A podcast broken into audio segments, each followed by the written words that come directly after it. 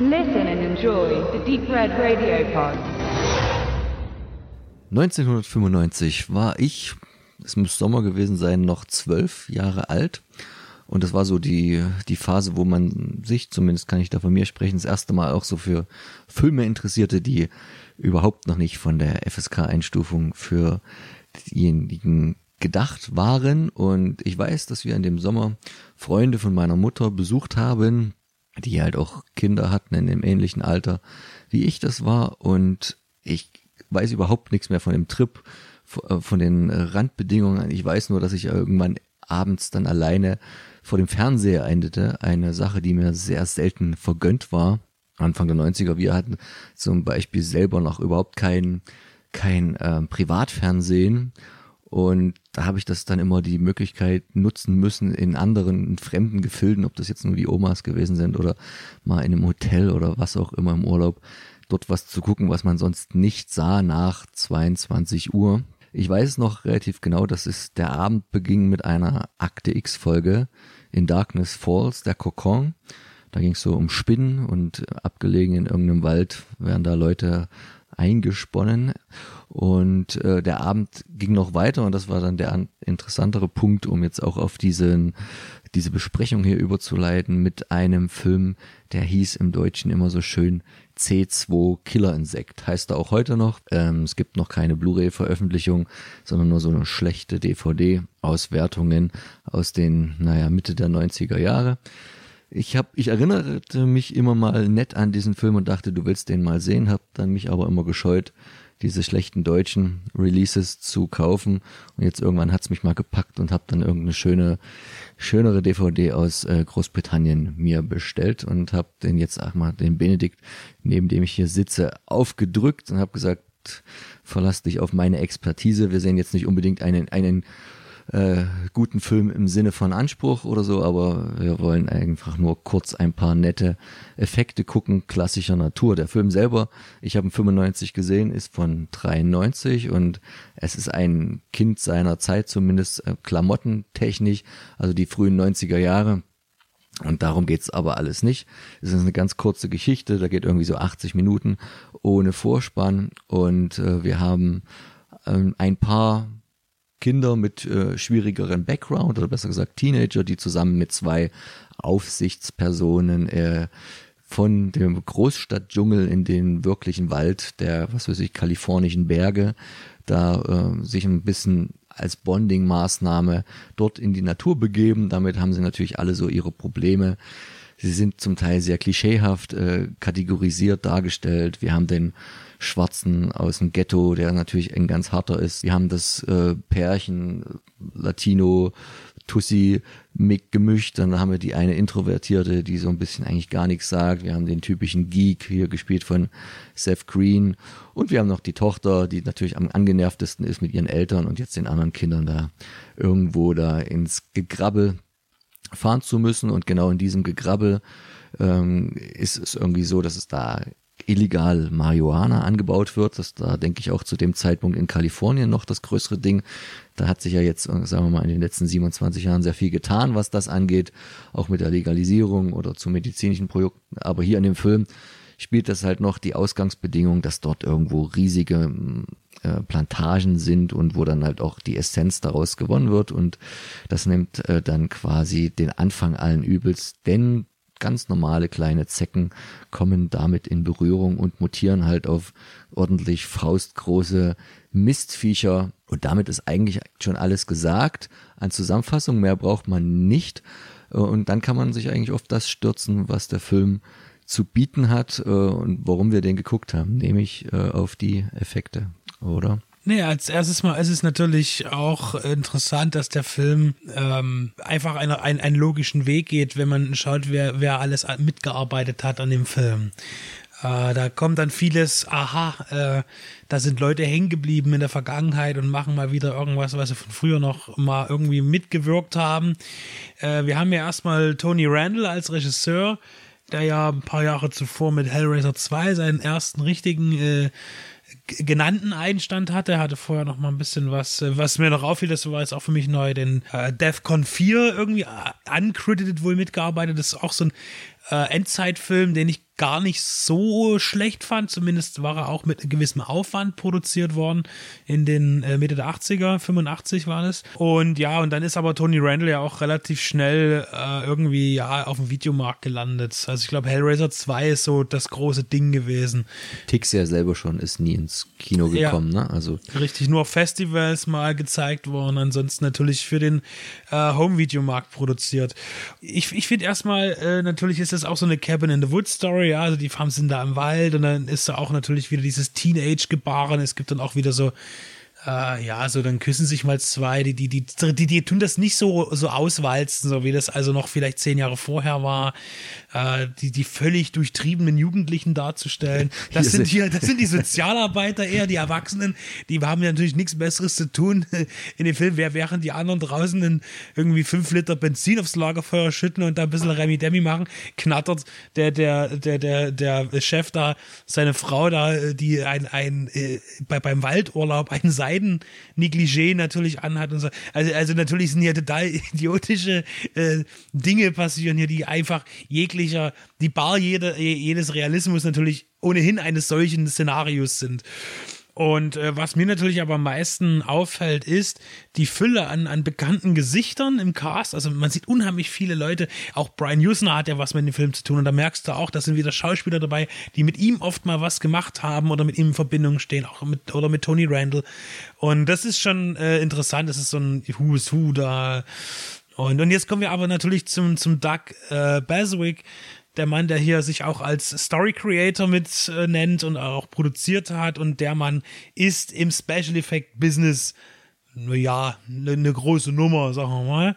Terminator, Aliens, also da hat er schon ganz schön ein paar Filme zu stehen. Er hat da an, an vielen Sachen mitgearbeitet und hier kann man sagen, ist er so ein bisschen federführend auch äh, zu, hat er vielleicht auch einen anderen Film gehabt, aber das Ding ist, glaube ich, so was, was er gerne einfach mal machen wollte. Und hat da schon ein staatliches Budget für so einen Film zusammenkratzen können. Das sieht man auch, der Film ist nicht billig gemacht. Das ist schon, äh, also man könnte jetzt bestimmten Effekt sehen, eine gewisse Günstigkeit nachsagen, ja klar.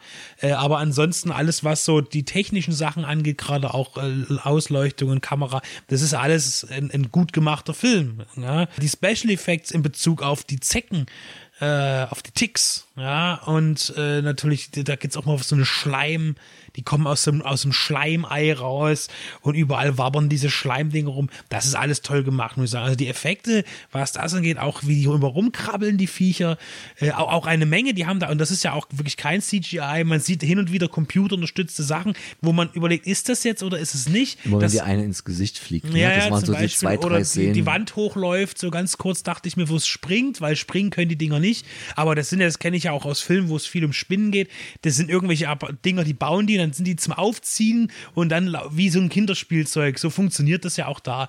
Und davon müssen die aber ziemlich viele gemacht haben, weil man sieht tatsächlich ziemlich viele von diesen Viechern irgendwann mal über den Waldboden krabbeln. Und dann fallen die ja auch Menschen an. Das heißt, wir haben auch tolle äh, Make-up-Effekte bei den Leuten. Es zerreißt dann auch mal ein, weil natürlich noch ein viel größeres äh, äh, Zeckenvieh aus einem Menschen so alienmäßig herauswächst.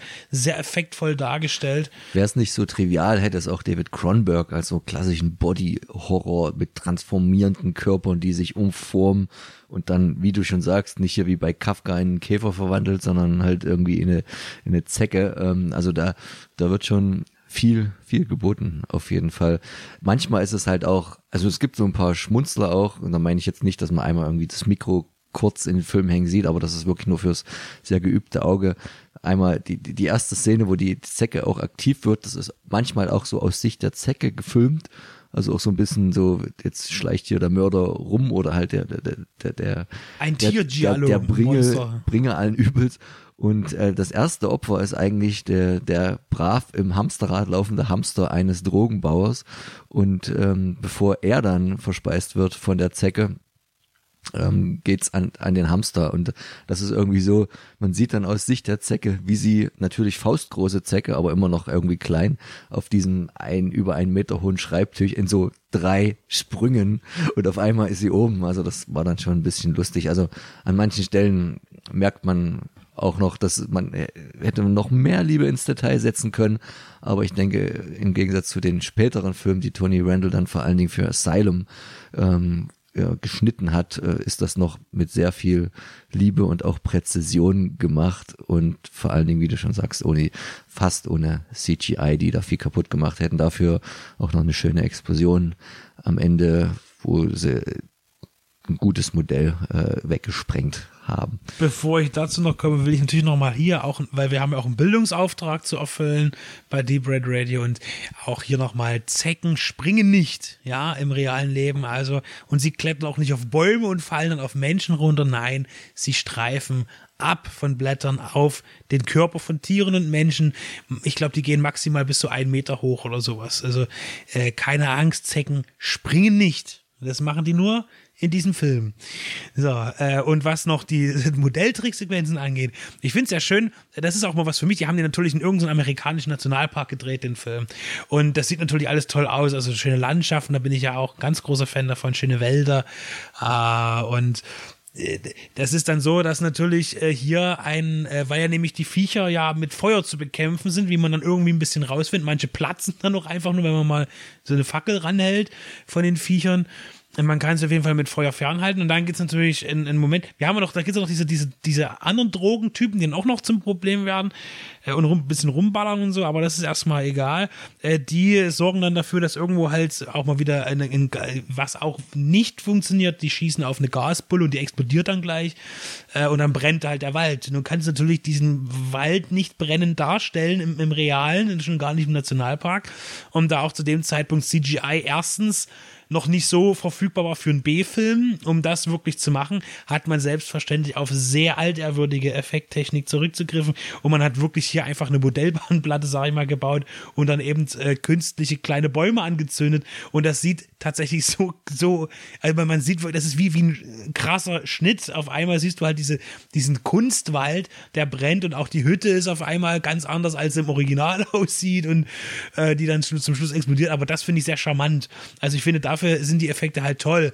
Die Effekte sind halt genau so aus, wie sie vor 30 Jahren ausgesehen hätten. Bloß halt dann äh, vielleicht sogar in, in, in Schwarz-Weiß wäre das äh, ideal auch gewesen, hätte auch genauso gut ein Godzilla-Film sein können aus der ersten Staffel. Und äh, es ist so, dass das in der Kombination eigentlich total lachhaft ist. Aber ich finde es toll. Also ich fand, das hat mich sehr gut unterhalten. Ich fand, ich war sehr angenehm überrascht. habe den Film tatsächlich noch nicht gesehen, obwohl ich ihn schon mal auf Video besessen habe, nie geguckt und dann wieder outgesourced äh, früher mal. Und das hat mir gut gefallen. Also diese Kombination aus eben diesen Monster-Creature-Effekten der verschiedensten Kategorien, kleiner, dann etwas größer, Menschen platzen, es gibt Make-up-Effekte und dann noch diese Modelltricksequenzen, die natürlich sehr billig sind, aber schön aussehen. Das hat mir sehr gut gefallen, in der Tat. Ja, und ich bin froh, dass es ein Film ist, der mir jetzt auch als äh, Erwachsener 38-Jähriger noch irgendwie genauso gut gefällt wie dem 12-Jährigen.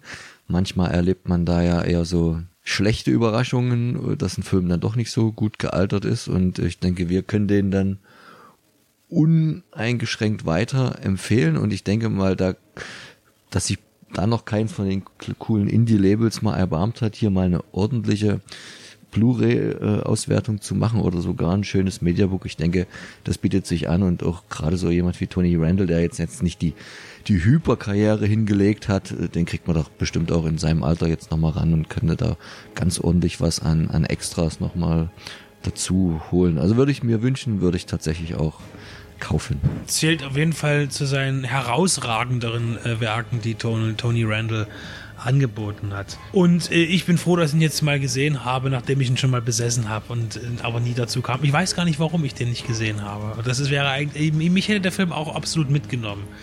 Ja, also äh, hier bitte nochmal durchaus äh, ja, ein Mediabook wert. Ich meine, da gibt es andere Filme, die es weniger verdient haben, so veröffentlicht zu werden.